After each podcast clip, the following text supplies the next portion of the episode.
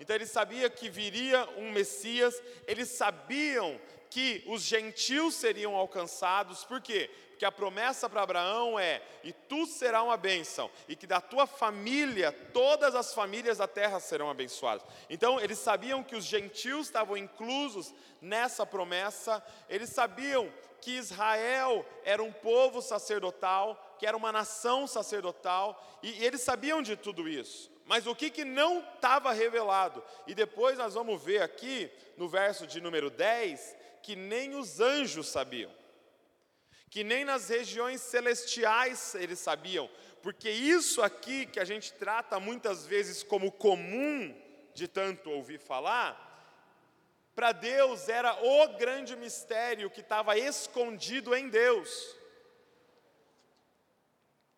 Essa revelação que Paulo e os apóstolos têm estava escondida em Deus, oculta em Deus. Por quê? Porque eles sabiam do Messias, eles sabiam da lei, eles sabiam que os gentios seriam alcançados, mas o que eles não sabiam é que Deus quebraria o muro de inimizade e faria um só povo. Ele faria uma nova humanidade. Não é mais os judeus levando a mensagem para os gentios, não. Agora é os judeus e os gentios como um só povo. Não tem mais divisão, não tem mais raça, não tem mais cor, não tem classe social diante de Jesus Cristo e o Evangelho. É só um. É um só povo. E é interessante que essa mensagem, gente, ela é tão poderosa que ela começa a implodir, a explodir todos os sistemas é, é, aonde ela chega. Por exemplo, se você pega é, outras culturas, você vai ver que em toda cultura tem um sistema de castas, aonde você nasceu em que família? Então, desculpa, irmão, você nasceu na família pobre, você é pobre. Você nasceu naquela família de sobrenome, você é rico. Você nasceu com que cor de pele? Então, essa é a sua cor de pele. Se é desse jeito, se é desse jeito. É. Então, todo, todo o sistema tem isso. O menino negro escolhia ser escravo? Ele tinha uma chance? Não. Ele nasceu nessa família escravo, nasceu lá na família dos brancos, ele é senhor. Não tinha. E isso é o sistema da, da, de quase todo mundo. O mundo inteiro, por exemplo, tinha um sistema de escravos.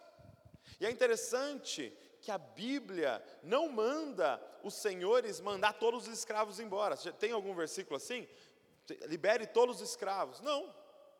Por quê? Mesmo porque seria um caos. Onde esses escravos iam morar? O que, que eles iam comer?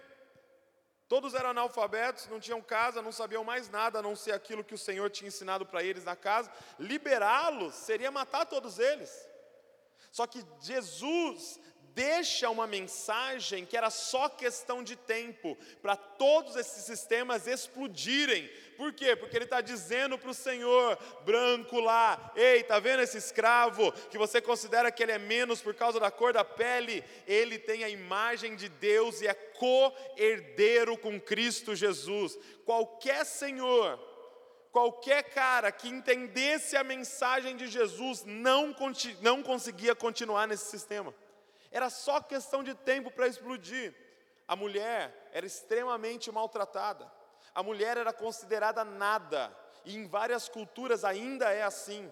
Em vários lugares que você chega, ainda é assim: mulher não vota, tem mulher que não trabalha, tem lugares que mulher não pode estudar, e era só questão de tempo. Ele não mandou, não, coloque as mulheres na escola, coloque as mulheres. Ele não precisou falar nada, ele só disse assim: agora não tem mais homem, não tem mais mulher, são todos filhos de Deus, co-herdeiros com Cristo Jesus, e aonde a cruz chegou, tem dignidade para as mulheres. Estão entendendo o que eu estou falando? Essa mensagem é poderosíssima. É a mensagem do Evangelho, é o poder de Deus para a transformação de sociedades. Por exemplo, é, nessa época não havia valor nenhum para um deficiente, na verdade entendia-se que um deficiente era maldito, porque ele nasceu com um problema, os deuses amaldiçoaram ele. Então, um deficiente, ele era fadado a ser um mendigo. Então você vai lendo nas histórias, os cegos, os coxos, eles estavam sempre à beira do caminho, porque entendia-se que eles eram amaldiçoados. Jesus deixa uma mensagem. Deus revela esse grande mistério que hoje os deficientes muitas vezes são mais bem tratados do que alguém que não tem uma deficiência. Porque entendeu, não é porque alguém não tem uma faculdade que ele é menos, ele tem todas as outras, e eles têm direitos, direitos humanos. Por quê? Porque a mensagem da cruz chegou, o mistério revelado chegou.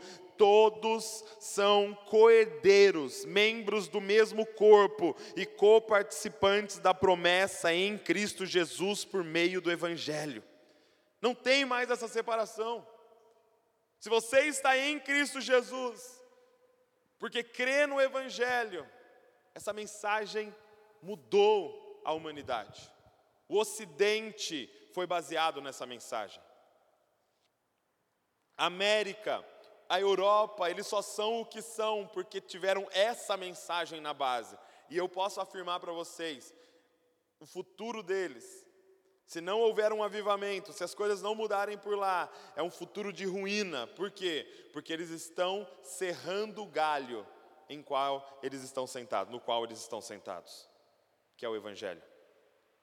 Tudo foi fundado a partir do evangelho. E eles estão tirando Deus de cena.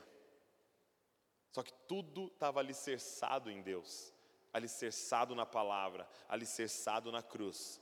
E quando eles tirarem isso, eles não terão mais base. E é o que está acontecendo naquela região. Entenda que isso estava oculto. Então, mesmo com os judeus tendo a lei, ainda mantinha-se essa divisão, ainda mantinha-se esse eu sou puro, você é impuro, eu, ainda mantinha-se isso. Quando Deus revela esse mistério, isso começa a mudar. E, e é interessante como Paulo entende, às vezes a gente não dá valor a essa palavra, o Evangelho gente não dá valor a essa palavra, é, porque o Evangelho é a boa notícia. Imagina você, Paulo, ele fica é, é, sendo ministrado por Jesus durante anos, recebendo o Evangelho. Você imagina a animação de Paulo falando: Não acredito, essa é a notícia, esse é o mistério que ninguém sabia, o muro caiu, o muro caiu, todos são coerdeiros em Cristo Jesus. Você imagina ele recebendo essa notícia no secreto. A vontade que ele tinha de sair por todo o mundo anunciando essa boa notícia. Olha o que ele diz: do qual eu fui constituído ministro, conforme o dom da graça que Deus a mim que Deus a mim concedi, concedida segundo a força operante do seu poder. O que, que acontece?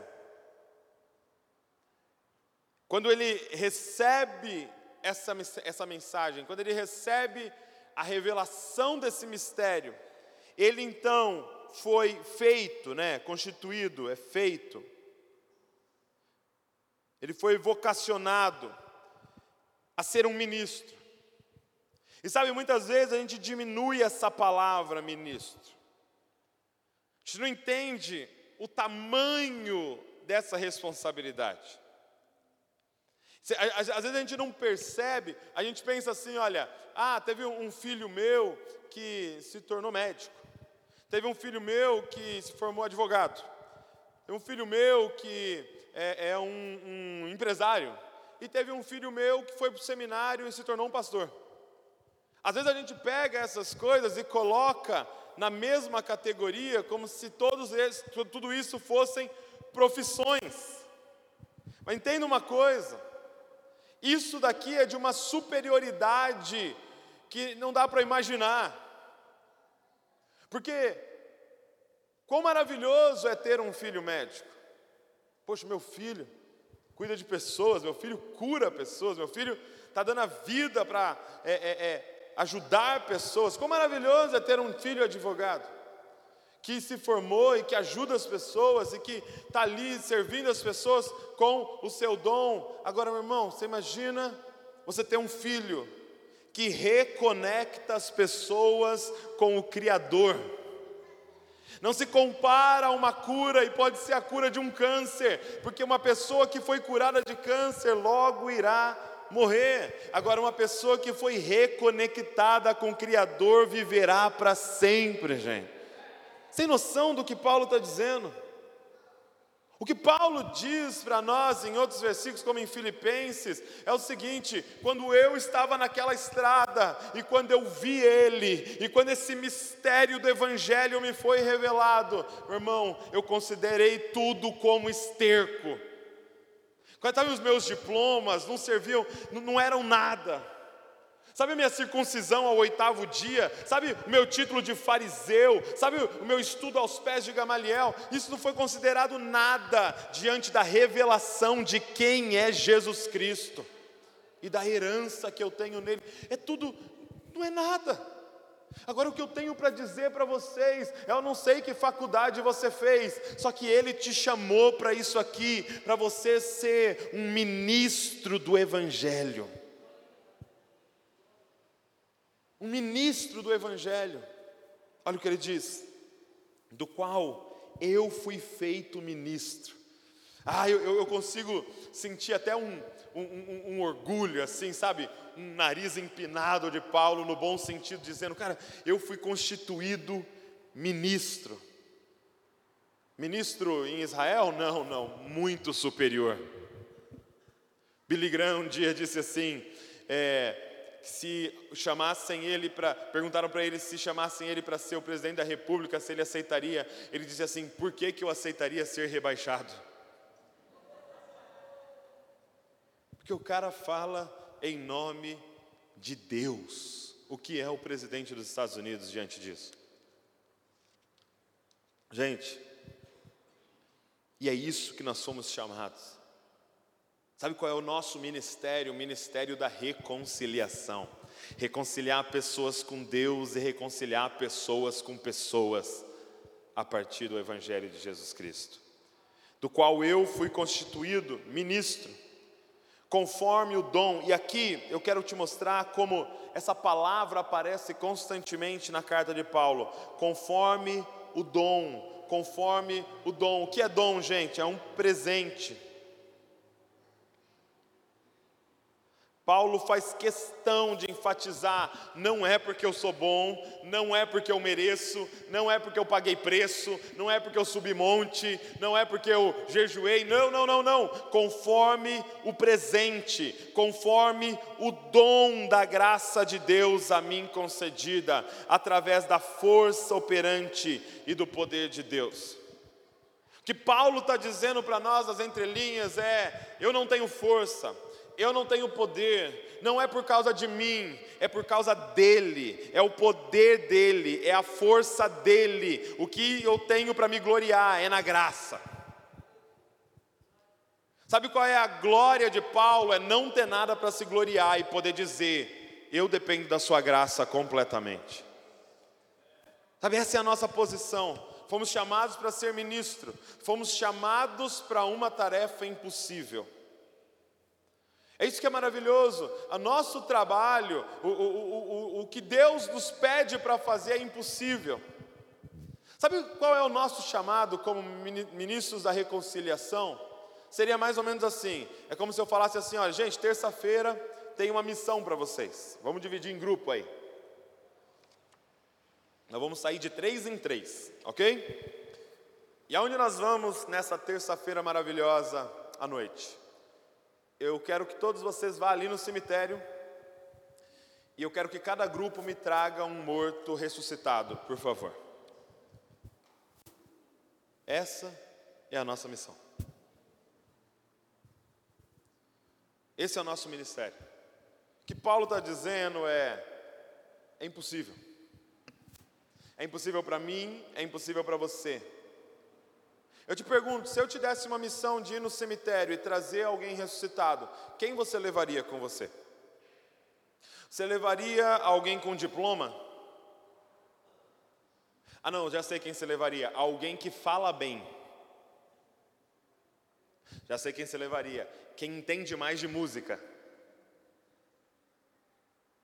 Quem você levaria? Quem você gostaria que fosse com você para essa missão? Você não levaria a pessoa que você acredita que está mais próxima de Deus? Você não levaria com você a pessoa que mais ora, a pessoa que mais tem intimidade com Deus? Porque você pensa, talvez essa vai me ajudar nessa missão. Então, por que, que a gente se preocupa tanto com a música, tanto com oratória, tanto com um diploma? Sendo que a missão que Deus nos deu é impossível se não for na força e no poder dEle. Essa força, esse poder, ele vai dizer em outro versículo, que é aquela força que ressuscitou Jesus dos mortos. Que essa é a missão.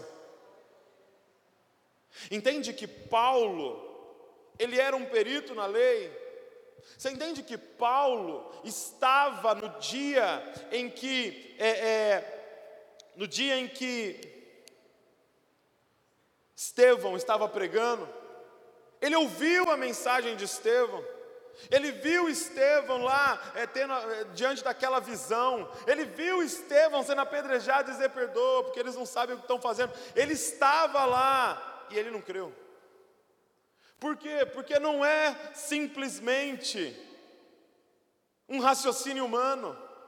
Porque não é simplesmente, deixa eu te explicar somente aqui, deixa eu desenhar para você. Não é somente isso mas é poder de Deus, é um dunamis, é um negócio que vem como uma dinamite dentro de nós e de repente explode dentro de nós. Quantos de nós ouvimos o Evangelho dez vezes, dez anos ouvimos o Evangelho e nada aconteceu, mas durante uma reunião você fala: entendi. Agora eu creio, agora eu tenho certeza, agora eu não sei, algo mudou dentro de mim. O que é isso? É essa força operante do seu poder. O que Paulo deixa claro o tempo todo, né, em todos os textos dele, é que não é sobre ele. Tanto que o nome que ele usa entre os gregos é esse, Paulo, que quer dizer pequeno. E aí ele afirma isso aqui. Ele diz assim: A mim, o menor de todos os santos. Olha que interessante essa definição que Paulo dá. A mim, o menor de todos os santos. O que, o que é isso aqui, gente? Isso aqui eu chamo de maturidade. E. Vou voltar aqui. Não sei porque ele está parando hoje aqui. Isso aqui é o que nós chamamos de maturidade. Voltou? Escreve aí. O que é maturidade no reino de Deus? É a sua capacidade de reconhecer a sua pequenez. É a sua capacidade de reconhecer a sua dependência de Deus. O Senhor é o meu pastor. E só não vai me faltar nada porque eu tenho o meu pastor, porque eu sou uma ovelha que não sabe nem onde tem comida. Senhor é meu pastor, e se quando eu vou em águas tranquilas, Ele me levou, se eu vou em passos verdejantes, não foi no meu braço, é porque Ele me conduziu. É você reconhecer essa sua pequeneza, sua, sua dependência. É interessante que se você olha em 1 Coríntios, capítulo de número 15, deixa eu ver o versículo aqui que eu, eu deixei anotado aqui. 1 Coríntios 15, 9, Paulo vai dizer que ele é o menor dos apóstolos. E ele diz que não posso nem ser chamado de apóstolo, porque perseguia a igreja. Então é interessante que 1 Coríntios foi escrito antes, seis anos antes de Efésios. Então, Paulo, seis anos mais novo na fé, fala: Eu sou o menor dos apóstolos. Mas ainda ele está usando o título, sabe? Mas eu sou apóstolo. Passa seis anos ele fala: Não, não, deixa eu, deixa eu é, é, reescrever isso aqui. Eu sou o menor dos santos. Quem são os santos? Os crentes. Aqueles que haviam aceitado a Cristo, aqueles que estavam na fé, aqueles que eram da família da fé. Eu sou o menor dos crentes. Só que é interessante que Paulo não para aí. Se você ler em 1 Timóteo, capítulo de número 1, verso de número 15, Paulo está oito anos ainda mais maduro que aqui. Talvez o ápice da maturidade dele, porque ele já está é, próximo da morte. Uma das últimas cartas dele, ele diz assim: que ele é, é, é, foi chamado para anunciar o Evangelho, e ele diz: dos pecadores, para os pecadores dos quais eu sou o principal. Então ele sai do menor apóstolo para o menor dos santos, para o principal pecador. Ele fala desse, dos apóstolos, eu sou o menorzinho, que mais depende de Deus. Aí ele entende, não, não, não, da igreja eu sou o menor, o que mais depende de Deus. Ele fala, não, não, não, não, da humanidade. eu sou o que mais depende de Deus.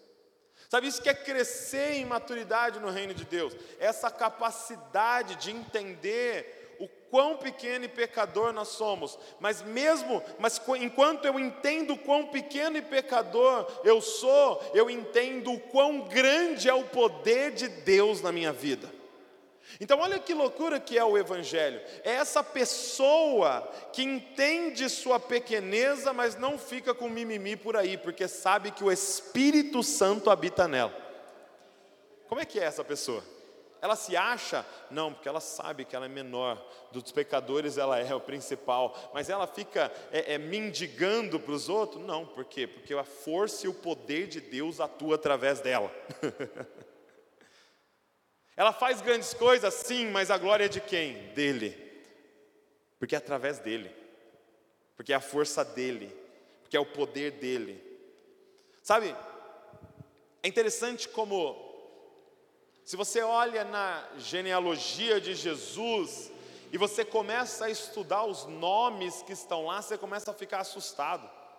Você fala, meu Deus, vai escolher gente ruim assim, só Deus mesmo para escolher uns caras, umas pessoas ruins. Você fala, meu Deus, ele é da tribo de Judá. Aí você vai ler sobre Judá, o Judá fazia umas, umas burradas lá que eu vou falar com você, cara. Judá saiu com uma prostituta. Aí ele é, é, é descendente de Davi. Não podia ser com as primeiras esposas, não. É com Betseba. Aquele robô do outro. Sabe, tem um. É interessante. É, por que Saulo, gente? Por que Saulo? Saulo estava matando os cristãos. Saulo estava assassinando os cristãos, Saulo estava com sangue no olho para acabar com o que ele chamava dessa seita do cristianismo. Ele, ele queria acabar, por que Saulo? Parece uma, uma ironia. E é interessante que, quando você olha num texto como em Êxodo, por exemplo, é, Moisés está em cima da montanha, em Êxodo, já fora do Egito, eles estão lá acampados é, é, na, no deserto. E aí Moisés está em cima da montanha recebendo a lei, recebendo as festas, recebendo as medidas do tabernáculo. E sabe o que Deus dá para Moisés em cima da montanha?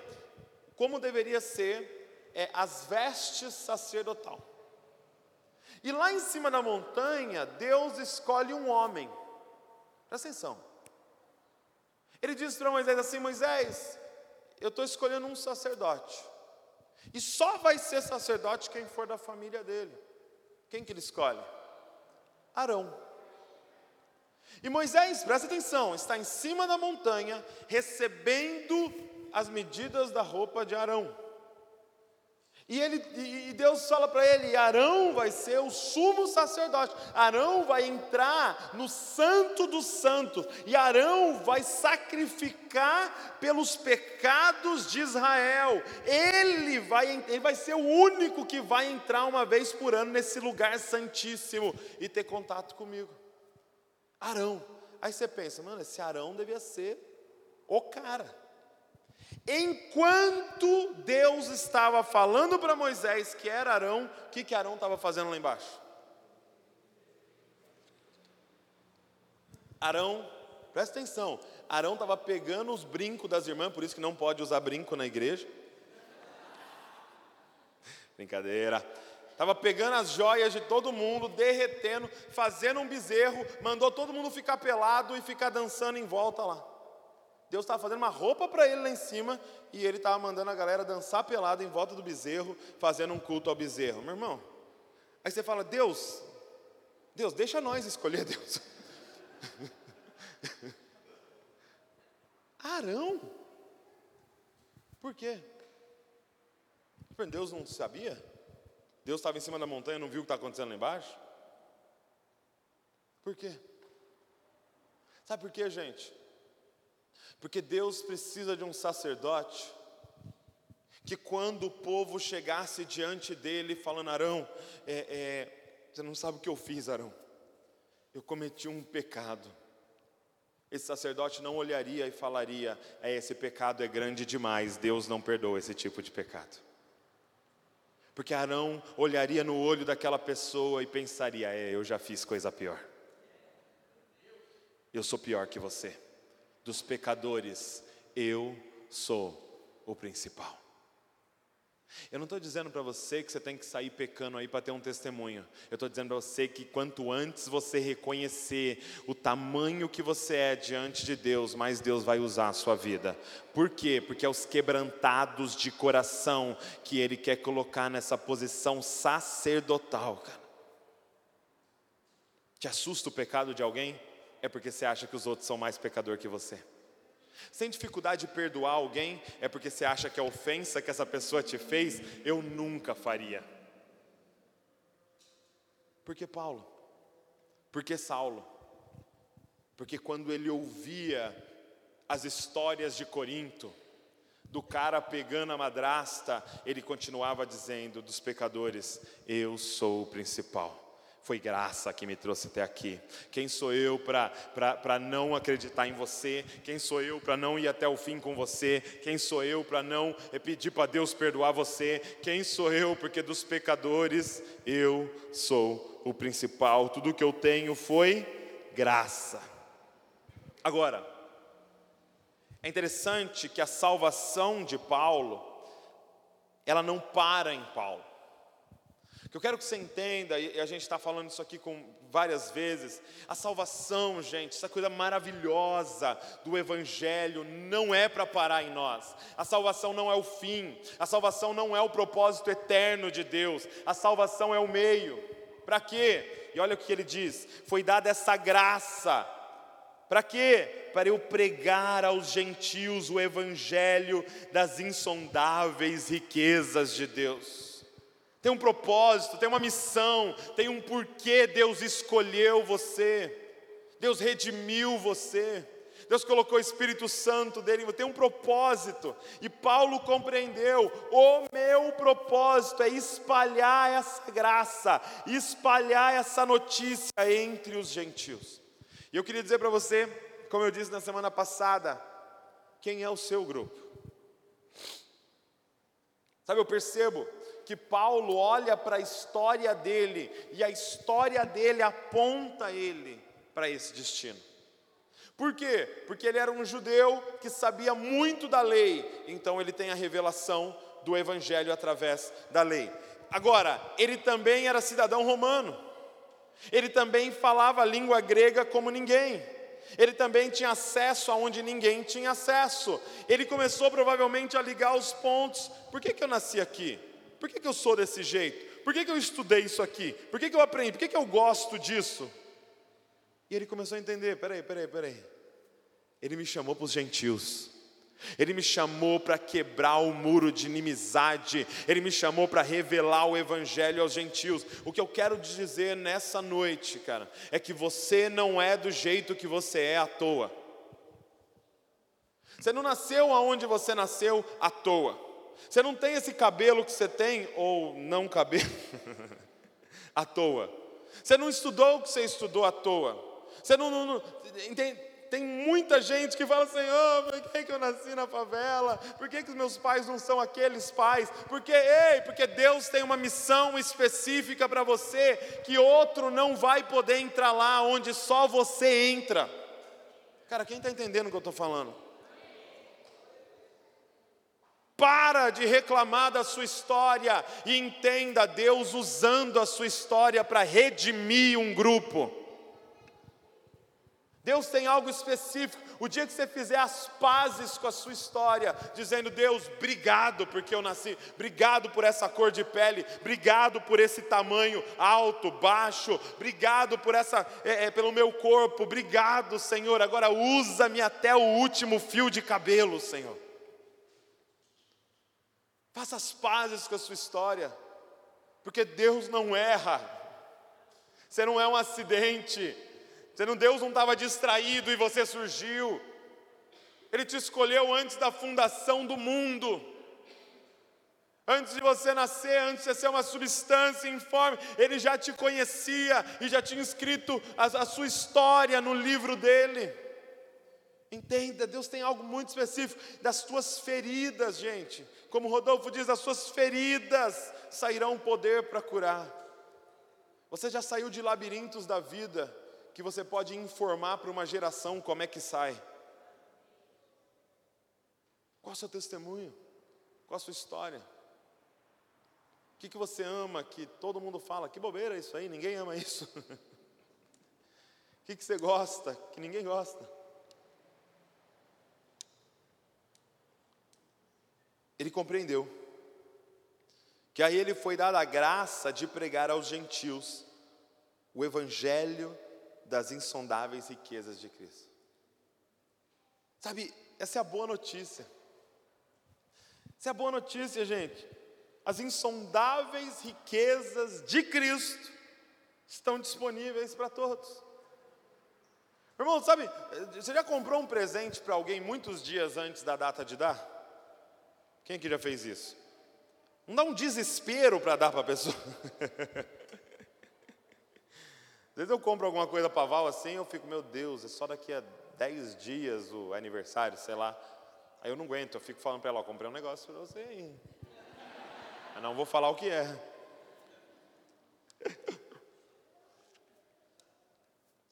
Irmão, você tem noção da notícia que nós temos nas mãos? Lembra quando você ficou, você ficou grávida? Você estava lá com o negocinho lá no banheiro, e você doida para ligar para sua mãe, ligar para não sei quem, ligar para não sei quem, ligar para o seu marido, ligar por quê? Porque você tem uma notícia. Você tem uma notícia maravilhosa que você não consegue conter. É isso que Paulo está dizendo. Eu não consigo conter aonde eu chego, nem que eu tenha o risco de ser preso. Eu não consigo conter saber que está disponíveis as insondáveis riquezas de Cristo a todos. Que as promessas que foram feitas a Abraão, que era só para aquela família, agora foi aberta a toda a humanidade. Eu tenho essa revelação. Como é que eu vou esconder isso? Será que está sonegando isso da sua família? Eu percebo a Val, eu, ela chega todo dia para mim, meu, falei para minha manicure, falei para a cabeleireira, falei para não sei quem, falei, ele falou que vai domingo, ele falou que vai domingo, ela falou que vai domingo. Porque não dá para segurar, nós temos a solução que aquela pessoa tanto precisa, as insondáveis riquezas de Cristo e manifestar a todos, olha o que ele diz, e manifestar a todos qual é a dispensação do mistério. Ele quer manifestar a todos, a todos, quem ele puder falar, onde ele puder viajar, qual é a dispensação do mistério, a liberação do mistério. O mistério foi liberado, o mistério foi revelado, que durante tempos passados, como eu disse para vocês, esteve oculto em Deus que criou todas as coisas. Esse mistério ainda não havia sido revelado. E aí no verso 10 ele vai dizer: "E isto para que agora, através de quem? Pela igreja, a multiforme sabedoria de Deus se torne conhecida dos principados, das potestades nas regiões celestiais. Gente, olha o que ele está dizendo para nós: que nas regiões celestiais eles não conheciam esse mistério.